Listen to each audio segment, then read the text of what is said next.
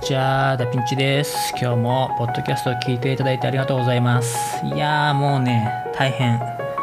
もう何が大変って、もうこんな感じのご時世なんで、またちょっといろいろ中止だの、延期だのみたいな感じで、もう先週とかバタバタ、バタバタというか、うーん、はい、もう大変ですよ。まあどこもとかしこも大変、まあ、状況がどんどん変わってて大変だと思うんですけどとかくなんかデザイン業界ってその生活の中で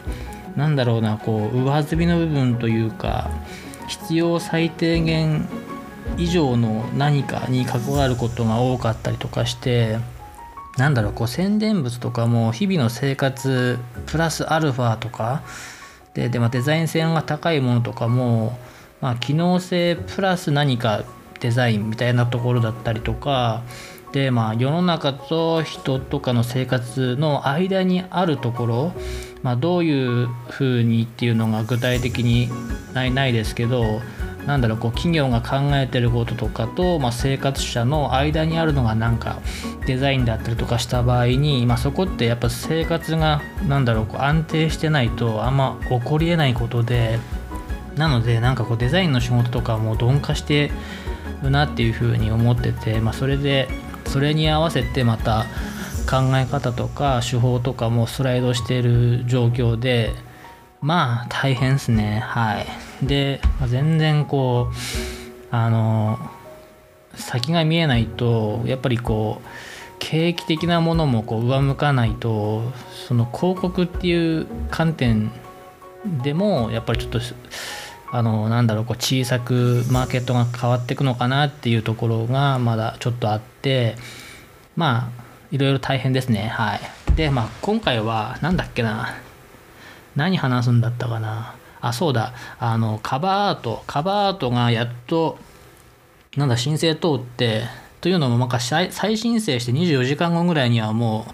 なんだ配信されててなんかやっと iTune でも配信されてで、まあ、さっきちょっとパッと見たらちょうど Spotify と iTune って、まあ、iTune のがやや多めだったんであのやっぱ iTune は配信できてよかったなっていうふうにあの今思ってます。でやっとこれで3回目にしてなんかタイトルも決まって配信環境も決まってやっとスタートだなっていうのがあの今の感じです。で、まあ、この「使用抹殺」っていうタイトルにちょっとしてでなんだこれ。あなんて言ったらいいんだろうな。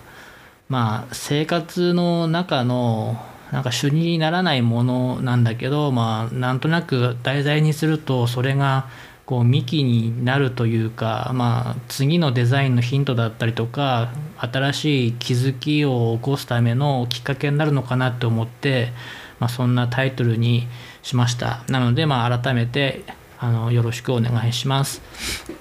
でえー、っとねこれはねなんだっけな。うーん今日何話そうかな。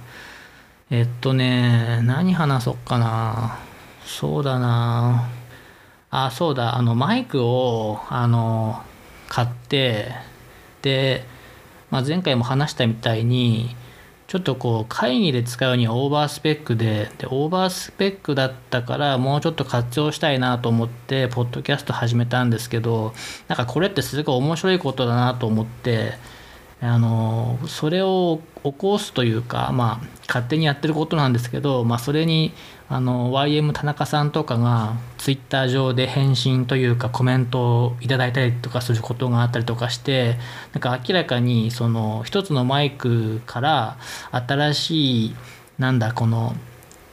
考えを深めるみたいなのとか、まあ、自分が発言したことを改めて考え直すとかっていうことにつながっててなんか本当良かったなっていうふうにま思ってます。でこのガジェット1個でその生活のなんだこの軸が変わるというか